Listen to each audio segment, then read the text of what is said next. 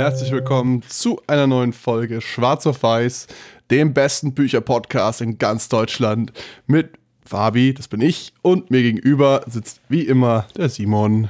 Und heute haben wir euch wieder ein politisches Buch mitgebracht. Und zwar im Vergleich zu unseren beiden Politik-Wahlfolgen diesmal ein Buch nicht wie die Demokratie funktioniert, sondern wie die Demokratie stirbt, wie Demokratien sterben, How Democracies Die, was die Vergangenheit über unsere Zukunft aussagt. Ein, ein, ein inhaltsbepacktes Buch, wie es vor allem speziell in der amerikanischen äh, Demokratie aktuell aussieht, beziehungsweise man muss dazu sagen, glaube ich, ist wichtig für das Buch. Das Buch ist ungefähr nach zwei Jahren Amtszeit von Donald Trump rausgekommen. Das ist so ein bisschen der Kontext, in dem das Buch ausspielt und ich glaube, was die Autoren, wo sie auch aufrütteln wollten, das ist nochmal wichtig, um was es da quasi auch alles geht. Das ist so ein bisschen die Motivation der beiden Autoren, Steven Levitsky und Daniel Zieblatt.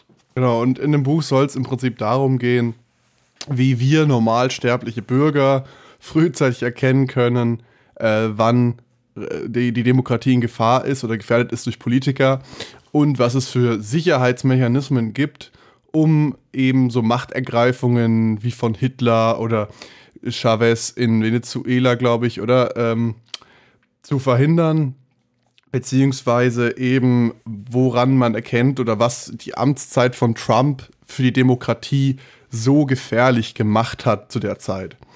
Und dann würde ich jetzt einfach mal kurz reinsteigen in die vier Merkmale, die der, die Autoren herausgearbeitet haben, beziehungsweise ähm, aufbauen auf anderen Erkenntnissen. Also wir können schon mal teasern, die Quellendichte ist wahnsinnig hoch in diesem Buch. ähm, und zwar, das sind vier Verhaltensmerkmale, die man als Warnzeichen verstehen soll, sozusagen autoritär geneigte Politiker zu erkennen, also sozusagen Diktatoren oder in Spe und ähm, dabei geht es zum ersten um, dass der Politiker in dem, was er sagt oder in dem, was er tut, ganz klar die demokratischen Spielregeln ablehnt. Was heißt es genau? Naja, also äh, sagen wir in Interviews oder Presseterminen drückt er zum Beispiel äh, antidemokratische Maßnahmen als notwendig heraus, wie äh, Exekutivmaßnahmen, also diese, diese Dekret, Dekrete, die zum Beispiel Trump auch viele erlassen hat in seiner Amtszeit, ähm, indem er quasi einfach selbst Gesetze verfasst, ohne da die, die Standardgesetzgebungsregeln einzuhalten. Und ich meine, man muss auch ganz klar sagen, eine Sache, die jetzt eben, wir, nehmen das Beispiel Trump jetzt auch raus, was kommt im Buch viel vor, und das ist das einzige Beispiel, was sich wirklich durch alle Kapitel durchzieht, weil es den Autoren, glaube ich, auch am wichtigsten war, da quasi mal, wen wir jetzt hier gerade an unserer Führung in unserem Land haben. Ähm, was bei Trump natürlich auch sehr krass ist, ist auch die, ähm, dass er immer die Wahlen hinterfragt hat oder einfach quasi Fake News verbreitet hat, um zu sagen, hey, sowohl die Wahl, als er angetreten ist, hat er quasi angekündigt von, hey, das wird uns gestohlen werden, wir werden, wenn wir, wenn wir verlieren, dann erkenne ich das nicht an. Also eigentlich den Grundpfeiler von demokratischer ähm, Organisation, Wahlen, das schon mal so zu untergraben, weil er nicht an das System glaubt, beziehungsweise diesen System Glaube so einschränkt, damit seine Anhörer, äh, an, an seine, seine, ähm, an, nicht Angehörige, mir fällt das Wort gerade nicht ein, seine, seine, seine Gefolgschaft, das da wollte ich hin, seine Gefolgschaft auch weiter und quasi ähm, kritisch das System hinterfragt und eigentlich die Demokratie damit untergräbt. Und eben auch ein Faktor war dabei, also da geht es um den Punkt 2, eben Leugnung der Legitimität der politischen Gegner. Er hat zum Beispiel Hillary Clinton auch oft als Kriminelle bezeichnet oder, zu, oder gesagt, ja, lock her up, also sperrt sie ein. Was natürlich ähm, sehr, sehr feindselig ist, einfach gegenüber der, ich sage jetzt mal, gegnerischen Partei beziehungsweise dem gegnerischen Kandidaten und sehr, sehr antidemokratisch in dem Zuge auch damit auch so ein Punkt, also es geht nicht nur per se zu sagen, okay, ja, das ist ein Verbrecher, aber halt quasi, also das ist ein Grundpfeiler von Demokratie, was auch im Buch immer wieder vorkommt, sind auch ungeschriebene, aber gelebte Regeln.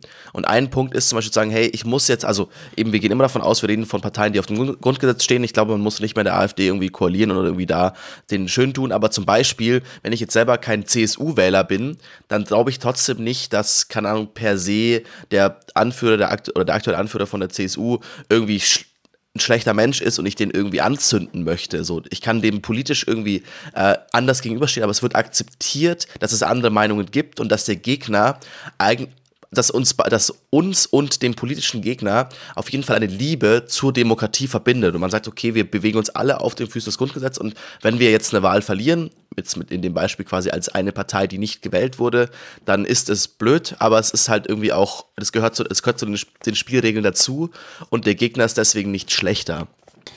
Und wenn das eben nicht eingehalten wird, dann führt es oft dazu, dass ähm, die Anhänger oder die Gefolgschaft gegenüber der politischen Gegnerschaft Gewalt ausüben möchte. Und der ähm, Präsident in dem Fall, Trump, ähm, seine, seine Gefolgschaft aktiv dazu ermutigt oder äh, toleriert hat, eben Gewalt auszuüben. Äh, wenn ihr euch erinnert, es gab ja da diesen, diesen Sturm aufs Kapitol in Amerika, wenn ihr euch erinnert.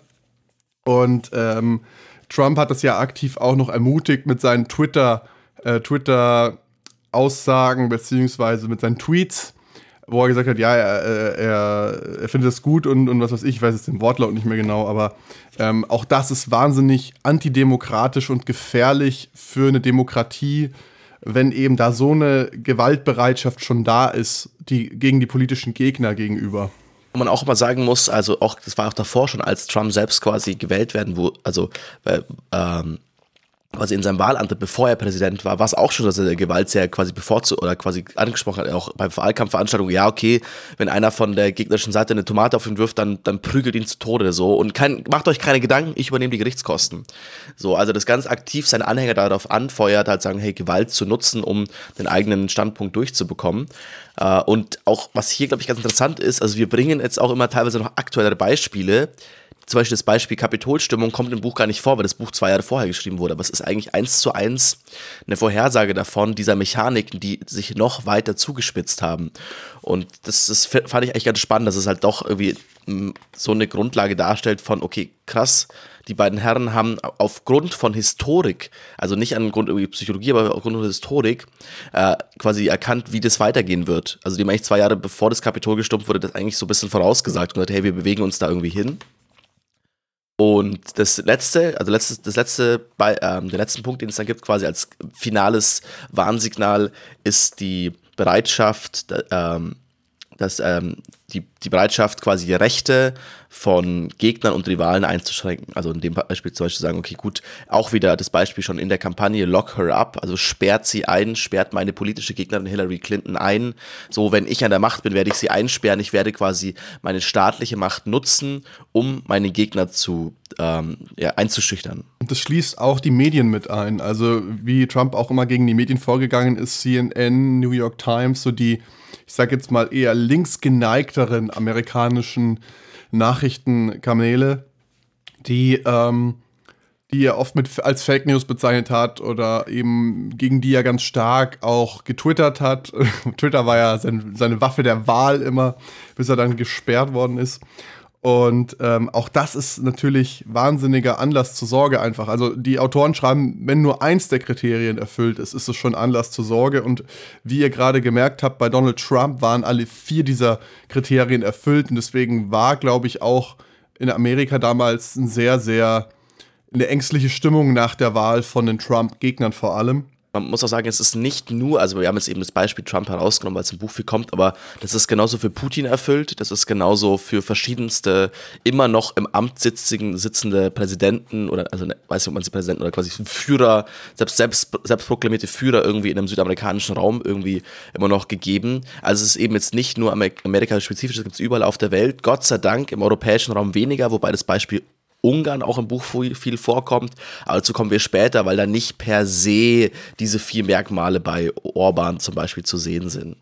Genau, meistens handelt es sich aber tatsächlich bei diesen, ähm, ja, Auto, äh, wie soll ich sagen, Diktatoren ins B, das ist ein schönes Wort, finde ich, handelt es sich meistens eher um populistische Außenseiter. Und die Aufgabe der Parteien ist eigentlich, dass die verhindern, dass diese, diese Leute überhaupt an die Macht kommen. Und wie das genau passiert ist, schauen wir uns gleich an. Ähm, Im Endeffekt, in Amerika zum Beispiel ist es so gewesen, historisch, dass die Parteien ihre Spitzenkandidaten für die Präsidentschaftswahl selbst aussuchen und vorschlagen, also beziehungsweise der Bevölkerung dann vorschlagen zum Wahltag. Und das hat sich irgendwann im letzten Jahrhundert so verändert, dass es sogenannte Vorwahlen gibt, in denen ganz demokratisch eben bestimmte Kandidaten ähm, ausgewählt werden, die dann ins Rennen um die Präsidentschaft ziehen, also für jede Partei einen. Und je demokratischer das ist, desto gefährlicher ist das im Endeffekt. Und das ist auch einer der Gründe, warum Donald Trump überhaupt an die Macht gekommen ist, weil in dieser Vorwahl ist er wahnsinnig äh, gut angekommen und zwar äh, bei den Bürgern vor allem. Ähm, wobei das politische Establishment der Republikanischen Partei ihn eigentlich gar nicht als Präsidentschaftskandidaten aufstellen wollte. Und das ist auch die Aufgabe im Endeffekt von der Führung der Partei. In Deutschland ist es ja auch so, die, wir haben ja gar keine Direktwahl für den Bundeskanzler. Die Partei überlegt sich dann selbst, okay, wen möchte ich als Spitzenkandidat, sage ich jetzt mal, ins Rennen schicken. Und ähm, der Bürger kann da gar nicht mitentscheiden. Und damit nimmst du dem, dem ganzen ähm, populistischen Randerscheinungen äh, sozusagen ein Stück weit die Butter vom Brot so. Genau, weil zum Beispiel so ein Punkt ist halt vor diesen Vorwahlen, die es früher nicht gegeben hat und die auch immer noch nicht rechtlich bindend sind. Also diese eigentlich, am Ende kann die Partei immer noch sagen, ja, okay, gut, Trump hat irgendwie 90% aller Vorwahlen äh, irgendwie gewonnen, wir stellen trotzdem Simon auf. So, aber das wäre natürlich ein ganz, ganz antidemokratisches Zeichen und dementsprechend ist es effektiv quasi sind sie bindend, obwohl sie es rein rechtlich nicht sind. Aber halt zu so dieser Punkt von, äh, dadurch, dass es diese Vorwahlen gibt, gibt es irgendwie die Möglichkeit und dadurch, dass auch die, ähm, der amerikanische Präsident eben direkt von den Bürgern gewählt wird, dass einfach jede Person mit einer hohen Anhängerschaft Präsident werden kann. Also es ist wahrscheinlicher, dass halt jemand irgendwie mit, einer, mit durch dieses neue System, keine Ahnung, Britney Spears oder also irgendwie Leute, die viel bekannt sind, ähm, Präsident werden, als jemand Unbekanntes, aber aus dem Establishment, weil die Leute halt den kennen und auch sagen, ah cool, den irgendwie möchte ich als Präsident haben. Genau, da muss man wieder sagen, so genau Prominente sind halt besonders äh, anfällig, sage ich mal, dafür, dass, dass sie dadurch, dass sie halt eine große Reichweite haben und meistens über sehr viel Wohlstand verfügen, dass sie halt viele Menschen ansprechen können eben und mobilisieren können für so eine Vorwahl.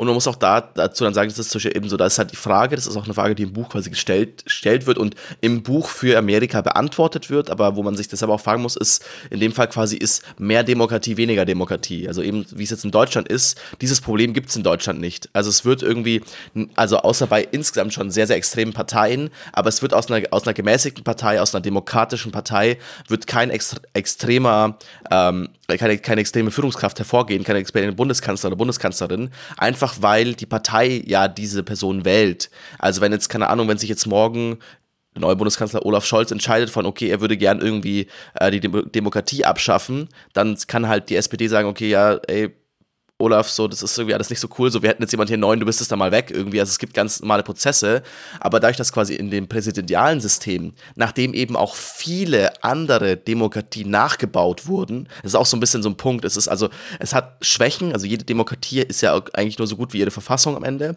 Und die Demokratie der USA wurde sehr, sehr lang als die beste Demokratie angesehen, einfach auch, weil die USA immer für sich irgendwie erklärt, dass sie das Beste sind. Und da die, da die USA sehr, sehr oft und viel Demokratie in die Welt gebracht haben, haben so vor allem viele südamerikanische Demokratien oftmals 90 Prozent der Verfassung einfach übernommen und haben halt die gleichen Anfälligkeiten und die gleichen Probleme gegen Außenseiter mit viel Gefolgschaft die aber durch, die Person, also durch dieses personale Amt, was direkt gewählt wird, eine ganz eigene demokratische Legitimation haben und damit mehr Macht. Also ein, ein amerikanischer Präsident oder ein chilenischer Präsident hat rein demokratisch mehr Macht als ein Bundeskanzler, einfach weil der Bundeskanzler nicht direkt von dem Volk gewählt wird. Ja, und das, das nächste Problem eigentlich bei der ganzen Geschichte war, dass, dass viele republikanische Politiker jetzt im Falle Trump sich auf Trumps Seite gestellt haben, weil sie gemerkt haben, okay, das kommt bei den Wählern gut an, anstatt was der demokratische oder der beziehungsweise demokratisch richtige Weg gewesen wäre, zu sagen, hey, wir haben Bauchschmerzen bei dem Kandidaten, wir wollen ihn nicht aufstellen und sich öffentlich gegen ihn wenden und sagen, hey, lieber wollen wir einen, einen demokratischen Präsidenten, also von der gegnerischen Partei sozusagen, als Trump im Amt, was der richtige Schritt gewesen wäre an der Stelle. Aber, und da kommen wir eigentlich gleich zu einem zweiten Phänomen, was sich jetzt schon lange äh, angebahnt hat, sozusagen, die, nämlich die, die extreme Polarisierung der beiden Parteien in Amerika. Also früher war es zum Beispiel so, man kennt ja äh, die Südstaaten, ähm, oder hört man vielleicht mal aus dem Fernsehen oder so, wo halt viele sehr konservative Bürger leben und ähm, früher waren das alles Demokraten, also früher so vor 100 bis 60 Jahren. Und im Laufe des letzten Jahrhunderts, nachdem sich da ähm, einige politische Gefüge verändert haben, sozusagen, also früher waren die Parteien viel, viel heterogener.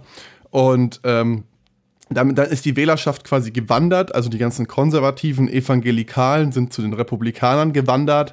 Und die eher, sag ich mal, liberaleren Bürger sind äh, zu den Demokraten übergegangen und dadurch haben sich wahnsinnig tiefe Gräben gebildet und im Prinzip ist das jetzt gerade eigentlich nur ein Symptom davon, von einem länger andauernden Prozess, äh, wie gesagt, bereits seit 50 Jahren ungefähr andauernden Prozess, äh, wo sich beide Parteien immer weiter radikalisiert und pol äh, polarisiert haben.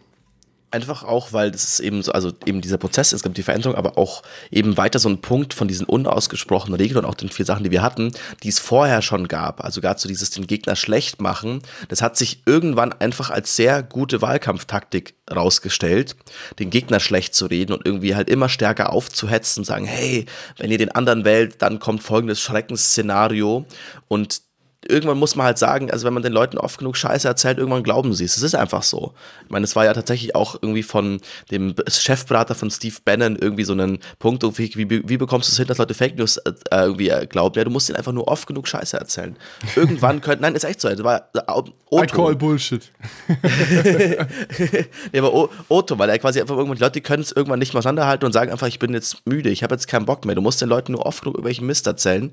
Und wenn du den halt über 50 bis 100 Jahre immer wieder erzählst, die andere Partei, das sind die Bösen, wenn das passiert, wird alles schlecht, in, dem, in der Zeit, wo die Partei an der Macht ist, die ganzen Sachen schlecht redest und versuchst zu verhindern, aus einem politischen Kalkül, gar nicht mal aus einer Liebe zum Land, sondern einfach zu sagen, hey, ich möchte hier quasi mich wieder vorbereiten auf die nächste Wahl, damit ich, damit meine Partei das Amt wieder bekommt.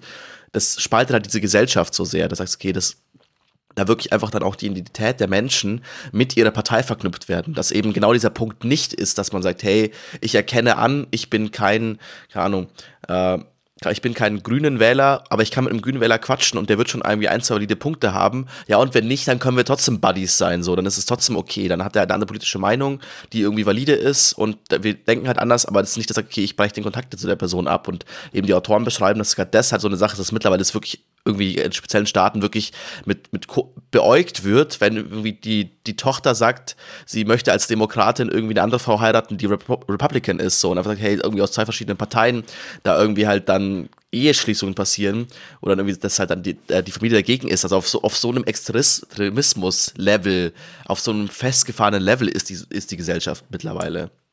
Ja, und das ist absolut bedenklich, weil das ist eben genau der Grund, warum so Leute mit ihrer äh, so Demagogen wie Donald Trump mit ihrer polarisierenden Sprache dann auch letztendlich ins Amt kommen. Und der nächste Schritt ist eigentlich der viel, viel, viel interessantere nochmal, weil so, sobald die Leute im Amt sind, benutzen sie dann meistens die demokratischen Mittel, die ihnen zur Verfügung stehen, um die Demokratie selber auszuhöhlen. Das war auch bei Hitler damals so. Hitler wurde ja demokratisch ins Amt gewählt, weil äh, sich seine Partei verbündet hat mit, ich glaube, den Christdemokraten, also mit der CDU, CSU, wenn ich, wenn ich mich nicht täusche, so. Und dann noch ein paar andere Parteien sich zusammengetan haben, die alle eher tendenzkonservativ waren. Und auf einmal hatten sie eine Regierungsmehrheit. Und äh, Hitler wurde dann quasi ins Amt gewählt und ähm, hat dann mit legalen Mitteln angefangen, die Macht an sich zu reißen. Also da gab es dann diesen Reichstagsbrand und der wurde sozusagen äh, als Auslöser gesehen für den nationalen Notstand und dann hat er angefangen, Notstandsverordnungen und Notstandsgesetze zu erlassen, äh, effektiv um das Parlament herum, also als Präsident selber und hat dann auch das Parlament genötigt, dieses, dieses ähm, Reichskristallnachtsgesetz, oder ich, ich, bin mir jetzt gar nicht sicher, wie das hieß. Ermächtigungsgesetz? Das Ermächtigungsgesetz, danke. Das Ermächtigungsgesetz durchzubringen, was ihm de facto dann zum alleinigen äh, Führer gemacht hat, überhaupt erst. Also das ist eben auch der Punkt, was das Buch quasi anspricht, ist eben deswegen How Democracy Style, wie Demokratien sterben. Das ist eigentlich nie ein Paukenschlag. Also da ist jetzt eben Hitler auch nochmal ein anderes Beispiel, so ein bisschen, weil es alles sehr, sehr schnell ging. Aber eben, was gerade das Buch beschreibt, ist halt, das ist eine ganz, ganz langsame Veränderung von Werten und Veränderung des Systems. Und dann irgendwann merkt man, oh verdammt, wir sind eigentlich nicht mehr in einer Demokratie. Wir sind nicht mehr in einem System, in dem wir leben möchten, aber es hat sich über fünf bis zehn Jahre irgendwie angebahnt. Also hier wurden Dinge verändert, da wurden Dinge verändert. Ähm, und genau diesen, diesen Punkt eben, dass auch halt dann die Demokratie an sich von innen ausgehöhlt wird, sieht man an Trump, sieht man leider auch an Obama. Also man muss sagen, die Sachen, die quasi Trump auch dieses, also dass quasi gan, diese ganze Zeit nur noch ähm, diese Dekrete, also quasi ohn, an, an, vorbei am Parlament quasi regiert wurde, das hat eigentlich Obama erfunden. So, im Buch wird Obama ein bisschen besser dargestellt und quasi in dem Sinn von, okay, gut, er hat da das Problem, dass er quasi, also Obama mit seiner, ich, ich kann es aber nicht auseinanderhalten, Republic, nee, Dem Democrat ist mit seinen Democrats quasi äh, dann den Präsidenten gestellt hat, aber in, in der, in, im Parlament oder im Senat war, waren weiterhin die Republicans in der Mehrheit und dementsprechend einfach nur wieder aus Idealismus, aus ich möchte dem anderen Schlechtes, ich möchte, dass der politische Gegner nicht vorankommt mit seinen Ideen, alle seine Gesetze immer blockiert haben. Und irgendwann hat Obama gesagt, hey Leute, ich habe keinen Bock mehr, so ich würde es gerne wirklich gerne mal was verändern. Ich habe hier dieses andere Mittel gefunden, was ich komplett legal laut Verfassung nutzen kann und ich lasse, lasse diese Dek Dekrete, was aber vor Obama eigentlich keiner gemacht, nicht so wirklich gemacht hat. Also es waren irgendwie, also Obama hat schon mehr Dekrete erlassen als die letzten 100 Jahren davor zusammen. Und Trump dann nochmal viel mehr, weil Trump halt das quasi gelernt hat im Sinne von, hey, ich brauche das blöde Parlament gar nicht, die irgendwie immer sagen, meine Ideen sind blöd, ich mache einfach, was ich will. Und allein schon, also muss man einfach sagen, Obama hat damit vielleicht was Gutes gewollt und halt quasi versucht, irgendwie damit, also es waren Gesetze für Klimaschutz, es waren Gesetze für soziale Ausgleich, also hatte eine gute Idee, aber hat leider durch das Nutzen von falschen Mitteln den Vorweg gebaut, wie Trump dann regiert hat und wie vermutlich der nächste Präsident auch regieren wird, weil jetzt ist quasi dieses Tabu gebrochen von man darf diese, Kredite, äh, diese diese Methode nicht nutzen. Und jetzt hat der Präsident gefunden, ey cool, irgendwie die Verfassung erlaubt mir das. Es ist jetzt quasi eine Normverschiebung von, das ist jetzt das neue Normal. Und jetzt, ich, also Biden wird es genauso nutzen in einer hohen Schlagzahl, einfach weil es natürlich ein sehr angenehmes Mittel ist. Ist auch im Buch so ein, ein, weiterer Präsident beschrieben äh, aus ich glaube, Fujimoro aus Peru, der einen ähnlichen Punkt hatte, der, der gar nicht mal als Demagoge irgendwie an die Macht gekommen ist, aber auch gemerkt hat, hey, die Mühlen malen mir hier zu langsam, ich will Dinge verändern und gesagt hat, hey, das, das, das ist alles viel besser fürs Land, wenn ich der Einzige bin, der hier alles zu sagen hat, weil ich bin der mit der Lösung. Also erstmal aus dem Idealismus heraus trotzdem die Demokratie untergraben hat. Und ich glaube, das ist auch so ein zentraler Punkt des Buchs. Also eine Verfassung kann noch so gut sein, ähm, weil, wie gesagt, geschriebene Gesetze oft einfach Möglichkeiten freilassen oder, oder Lücken haben, absichtlich eben, damit man sie neu interpretieren kann vor dem aktuellen zeitlichen Kontext, sage ich mal. Und im Grunde genommen, das bezeichnen die Autoren sozusagen als Leitplanken der Demokratie. Da geht es darum, um die ungeschriebenen Sitten und Regeln, an die sich alle Politiker halten, die zu einem guten Miteinander führen, im Endeffekt auch von politischen Gegnern. Und wenn sich alle daran halten, sozusagen, eben verhindern, dass man sich selbst oder äh, beziehungsweise diese Gegenseite als Todfeind betrachtet überhaupt. Und da gehören zwei Regeln insbesondere dazu. Das ist nämlich die einerseits die gegenseitige Achtung. Das heißt, man behandelt den Gegner, den politischen, mit Respekt, so als wäre er ähm, eher ein Freund als ein Feind, weil man bei, bei beide Parteien oder beide Personen das gleiche Ziel haben, letztendlich die Demokratie zu schützen und die, ihre Demokrat, also sie sind ja auch demokratisch gewählte Vertreter im Zweifelsfall, die unsere Politiker, ähm, die Bürger zu vertreten, die sie ins Amt gewählt haben, letztendlich. Und die zweite Regel war die sogenannte institutionelle Zurückhaltung. Dabei geht es eben darum, dass man die Macht seiner Institution nicht bis ins Äußerste ausreizt. Also, dass der Präsident halt auch, es darf, äh, es nicht tut, dass er zig Dekrete erlässt sozusagen. Oder im Falle vom Parlament gibt es dieses ähm, Thema Filibustern, heißt das Ganze. Ähm, kannte ich vorher auch nicht, aber es ist eigentlich ganz, ein ganz cooles Konzept, weil im, im Senat in Amerika haben die Minderheitsparteien, also es gibt eine Mehrheits- und eine Minderheitspartei in dem Fall jetzt, äh, und die Minderheitspartei kann unbegrenzte Redezeit beantragen, um Gesetzesentwürfe massiv zu verzögern zum Beispiel. Und das nennt sich Filibustern einfach, wenn die einfach so lange reden und reden und reden, äh, weil sie es dürfen. Und ähm, diese diese Zurückhaltung wird halt normalerweise vorausgesetzt sozusagen, dass es nicht getan wird. Und das war das ganze letzte Jahrhundert kein Problem, aber dieses Jahrhundert ist es ein massives Problem geworden, auch unter Obama, dass die Minderheitsparteien angefangen haben im Senat zu filibustern und damit seine, seine Gesetzesentwürfe auch verzögert haben oder auch blockiert haben ein Stück weit. Weil du kannst am Ende kannst du sie so lange verzögern, bis halt irgendwie die Amtszeit rum ist oder Sommerpause, also so ein bisschen das Ding. Äh, was auch halt ein Problem ist. Also im Sinn von, das ist zwar von der, also ist eigentlich auch kein schlechtes Recht, sozusagen, hey, komm, wir brauchen als Minderheitspartei nochmal irgendwie, wir müssen noch ein bisschen mehr drüber reden, vielleicht nochmal irgendwie überzeugen und so weiter. Aber halt nicht, also dies, das war halt eine gelebte Regel, dass das halt nicht ausgenutzt wird und nicht immer gemacht wird. Also es gab es davor auch schon einzelne Fällen, dass wirklich damit Gesetze effektiv verhindert wurden. Aber mittlerweile ist es halt so ein ganz normales Mittel, um halt Druck aufzubauen, weil es eben auch, es wurde irgendwann mal, hat der, der Erste, die Erste irgendwie entschieden von, okay, ich nutze das jetzt hat. Und dann wird es immer wieder genutzt und jetzt mittlerweile ist es halt zur Regel geworden. Es ist einfach, und es gibt eigentlich keinen Diskurs mehr, weil nur noch beide Seiten den Extremfall möchten.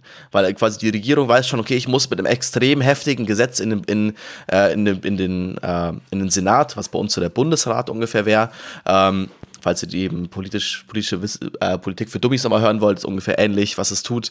Ähm, reingeht, damit der Senat ganz, ganz viel filibustern kann und sagt, hey, wir verändern das Gesetz, dass es irgendwie abschwächt und man sich am Ende quasi in einer Mitte trifft, die für beide Seiten das Schlechteste ist, was sie eigentlich haben wollen. So, und einfach das damit das System irgendwie aushöhlt, kaputt macht, weil die Demokratie halt nicht mehr handlungsfähig ist und dann halt angefangen wird, äh, Dinge, also erstens immer nur den Minimalkonsens zu finden und eben auch dann andere Wege sich zu suchen.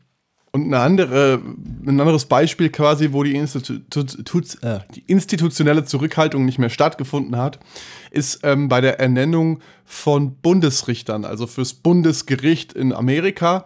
Die Richter ernennt normalerweise der Präsident und die werden durch den Senat einfach nur bestätigt. Die dürfen zwar abstimmen, aber im Prinzip war es jahrhundertelang einfach eine gängige Praxis, dass der Präsident die ernennt und die werden dann ins Amt einfach nur bestätigt und fertig. Und erstmals unter Obama, gegen Ende seiner zweiten Amtszeit, war das Problem, er wollte, es war eine Stelle sozusagen vakant im Bundesgericht und er wollte einen neuen Richter berufen und der Senat hat sich quergestellt und es so lange hinausgezögert, quasi bis der neue Präsident im Amt war, um eben das Bundesgericht zugunsten der Republikanischen Partei eben zu besetzen. Und das ist eigentlich auch für mich einer der wichtigsten Punkte aus dem Buch. Ähm, wenn du keinen funktionierenden Gerichtshof hast, beziehungsweise wenn die Regierung den Gerichtshof in der Tasche hat, dann kann die im Prinzip machen, was sie will, weil das, Gericht wird immer sagen, ja, ja, das ist äh, gesetzeskonform, ihr macht alles richtig, ihr dürft das. Und das ist wahnsinnig gefährlich für eine Demokratie. Und vor allem auch da ist wieder der Punkt, also eben, das ist ja auch, was wir eigentlich, wie alle Demokratien aufgebaut sind, eben mit diesen drei Säulen. Meistens ist es so, dass die Exekutive und die Legislative eh schon sehr nah verknüpft sind. Ich meine, das ist in Deutschland ja auch so. Ich meine, die äh, Legislative wählt die Exekutive effektiv. Also von daher ist es so, das ist oft sehr stark verknüpft. Also ist der Gegenpol, der quasi so das neutrale Ding sein soll, eben die Judikative, also das, der Gerichtshof.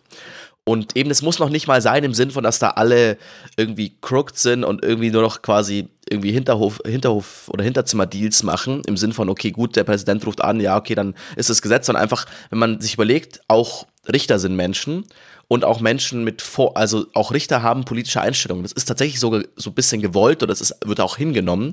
Und wenn man halt sagt, okay, gut, ich besetze das, das Gericht jetzt nur mit sehr konservativen Menschen, die einfach schon in der Vergangenheit gezeigt haben, dass sie konservative Werte vertreten, dann werden sie eher konservativ entscheiden. Also sie müssen noch nicht mal irgendwie ganz bewusst was Falsches entscheiden oder zu manipulieren, sondern die sind halt einfach so, die treffen ihre Entscheidung halt eher mit unter konservativen Aspekten und diskutieren oder, oder betrachten einen Punkt auch eher konservativ, im Vergleich zu Liberalen. Und das ist so der Punkt, wie man das irgendwie umbauen kann. Also gibt es so zwei Stufen. Also einerseits quasi eben, wie es in den USA passiert, wo es eben darum geht, dann eher halt konservativ, also eher schon dadurch das zu machen und gar nicht jetzt bewusst sagen, ich habe die Richter irgendwie in der Tasche, weil ich habe irgendwie, keine Ahnung, denen zahle ich jeden, jeden Monat sehr viel Geld, um die zu bestechen, was natürlich in anderen Ländern wieder passiert. Ähm, sondern einfach auch sagen, okay, durch, durch diese Grundmeinen des Richters da quasi die, diese Verschiebung zu haben. Auch eine andere interessante Methode, die ich fand, ist, wie man das, das, also wenn man sagt, man schafft es nicht, also als Demagoge, man bekommt es nicht hin, quasi Richter auszutauschen mit mir gut gesonnenen Loyalisten, werden sie im Buch genannt. Ähm, dann ist eine weitere Methode das sogenannte Gerichts, also das, das, ähm, das Gerichtsbefüllen oder Überfüllen, weil eigentlich die wenigsten, also lustigerweise die wenigsten Verfassungen haben einen expliziten Person, eine explizite Personenanzahl für ihr oberstes Gericht. Also in den USA waren es lange Zeit sieben, jetzt sind es anscheinend wieder sechs. Äh, es könnten auch hundert sein. Es gibt dafür nichts in der Verfassung. Ich glaube, in Deutschland ist es ähnlich. In Ungarn auch. Also es war zum Beispiel so eine Methode, wie in Ungarn das hinbekommen wurde, dass man nicht irgendwelche unliebsamen Richter ersetzt besetzen musste, sondern man hat da gesagt, okay, gut, da sitzen jetzt halt von irgendwie, wir haben aktuell, ich, ich greife jetzt ein Beispiel, eine Zahl aus der Luft, ich weiß nicht, ob es so ist, aber wir haben aktuell neun Richter, davon sind sieben irgendwie uns unangenehm, aber wir bekommen die nicht wirklich los, weil es würde halt extrem undemokratisch irgendwie aussehen, dass wir jetzt aber die Richter austauschen. Deswegen machen wir aus unserem neuen köpfigen Gericht jetzt ein 17-köpfiges Gericht und die acht neuen Leute besetzen wir mit ähm, besetzen wir mit Loyalisten und zack hat man halt eine sehr schöne Verschiebung von äh, was waren von äh, 11 zu 6 und dann quasi wird das Gericht wieder in meiner äh, wird wieder in meiner Gunst irgendwie entscheiden. Also man kann auch sagen, okay, man hüllt es auch in dem aus, indem man das Gericht immer größer und größer macht, damit natürlich auch handlungsunfähiger, weil je mehr Menschen diskutieren müssen, desto länger dauert irgendwie Zeugs.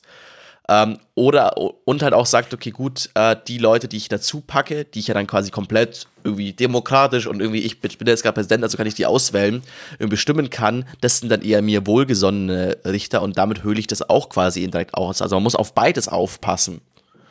Genau, und ähm, im Prinzip äh, sozusagen das Schlusswort der Autoren ist so ein bisschen, wie schafft man es, die Demokratie wieder zu retten oder wiederherzustellen. Und dabei ist es halt extrem wichtig, eben nicht diesen Weg der Spaltung weiter runterzustreiten. Jetzt wieder im amerikanischen Beispiel zu sagen, okay, die Republikaner äh, verhalten sich jetzt antidemokratisch, jetzt machen wir das auch, um die Wählerschaft zu akquirieren, sondern wirklich dieses Verhältnis von gegenseitiger Achtung und institutioneller Zurückhaltung einfach wieder ein Stück weit herzustellen und ähm, diese Normen wieder, wieder zu leben sozusagen, weil sonst wird sich das immer weiter irgendwie verzerren oder zuspitzen auf einen Konflikt, der dann überhaupt nicht mehr lösbar ist. Das ist sozusagen die Gefahr. Und ähm, die Entwicklung hat man ja in Deutschland auch ein Stück weit gesehen durch die Polarisierung, die starke Polarisierung der Parteien, ähm, dass viele jetzt gesagt haben, zum Beispiel, ähm, Christdemokraten-Wähler gesagt haben, um Gottes Willen, die SPD stellt einen Bundeskanzler so, ähm, die gesagt haben, boah, ist, ist jetzt schon irgendwie schlecht fürs Land, so im Endeffekt, aber davon müssen wir halt wieder wegkommen, so ein Stück weit. Also sagen, okay, gut, klar, es ist nicht mein Wunsch gewesen, aber vermutlich ist es trotzdem gut fürs Land, weil wir haben alle die gleichen Grundwerte und wir wollen alle in, weiter in einer, in einer Demokratie leben. Genau. Und damit würde ich dann jetzt auch einfach mal übergehen zu unserem Schlusswort. Ähm, nämlich unseren Bewertungskategorien. Also für mich muss ich ganz klar sagen, Quellendichte gebe ich eine 5 von 5, weil ähm, das Buch wahnsinnig viel zitiert. Ich glaube, die letzten 50 Seiten Anhang sind einfach nur ähm, Zitationen. Und äh, das fand ich irgendwie ganz geil, dass es so gut recherchiert war. Und ich glaube, die beiden Autoren waren, sind auch irgendwie Professoren, wenn ich es richtig im Kopf habe. Und ähm, Verständlichkeit gebe ich auch eine 5 von 5, weil ja, sehr praxisnah geschrieben ist. Es gibt dann noch einen ganzen Abschnitt eben über ähm, Trump und wie er quasi die Leitplanken der Demokratie so ein Stück weit ausgedehnt hat, äh, über das Erlaubte heraus, hinaus sozusagen. Und ähm, Umsetzbarkeit, muss ich sagen, gebe ich eine, eine 1 von 5, ähm, weil ich hier wirklich nichts aus dem Buch für mich mitgenommen habe, was ich in meinen Alltag integrieren möchte. Und verschenken bzw. weiterempfehlen würde ich es tatsächlich auch nicht. Ja, da sind wir ziemlich ähnlich. Also bei mir ist auch mein Quellendicht ist auch hinten. Ich glaube, ich dachte mir echt so, am Anfang denkst du, okay, krass, okay, das Buch ist da, da ist da noch ein Viertel übrig, weil sie hinten so viele Quellen irgendwie anbringen und so. Also es ist sehr gut wissenschaftlich recherchiert. Äh, eben die beiden sind auch irgendwie irgendwelche Wissenschaftler für irgendwas mit Soziologie und so. Also die, die, die beiden Männer wissen, von was sie reden. Äh, Verständlichkeit vergebe ich tatsächlich eine 2 von 5.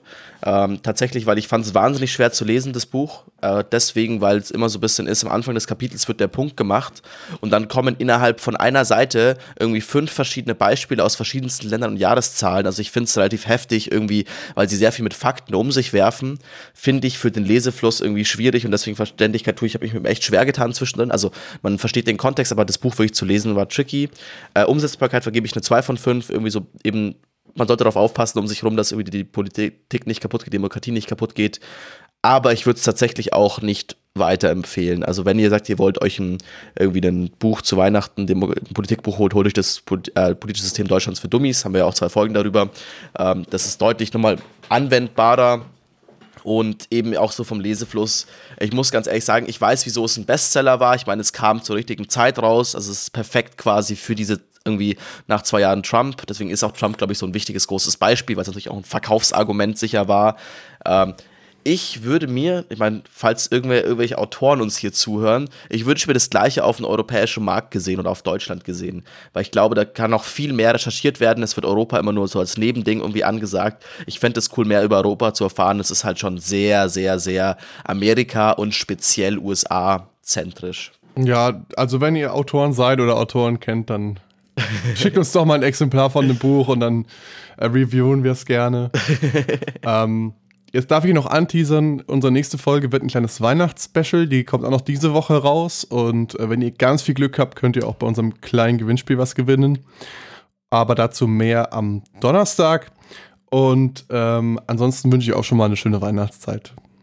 Auch dazu wichtig eben, ihr könnt uns abonnieren, wo immer auch ihr gerade eben jetzt seid. Auch auf swpodcast.de sind die ganzen Show Notes, unsere Ratings, die ganzen, ganzen reißerischen Texte, die ich immer noch dazu schreibe. Und speziell für die Weihnachtsfolge, ich meine, ihr könnt sie natürlich sehr gerne auch als Podcast, also als Audio-Only-Podcast hören. Aber wir haben uns die Arbeit gemacht, Fabi hat sich die Arbeit gemacht, da komplett, wir waren richtig hier YouTube-Format dazu zu schneiden. Wir mit zwei Kameras gegengeschnitten und alles. Also das wird richtig gut, das hat richtig gut geklappt irgendwie auch. Können wir euch leider nicht jedes Mal bieten, weil es wirklich sehr, sehr viel Aufwand Aufwand war, aber wir dachten uns, komm, einmal im Jahr ein kleines Zuckerl für euch, nochmal so eineinhalb Stunden quasi unsere Gesichter auch mit dazu. Könnt ihr euch schon mal darauf freuen und eben gerne auch bei unserem YouTube-Kanal vorbeischauen. Das packen wir so auch nochmal in die Show Notes, den Link zu unserem YouTube-Kanal und dann seht ihr uns am Donnerstag live und in Farbe. Uh. Uh. Ciao. Ciao.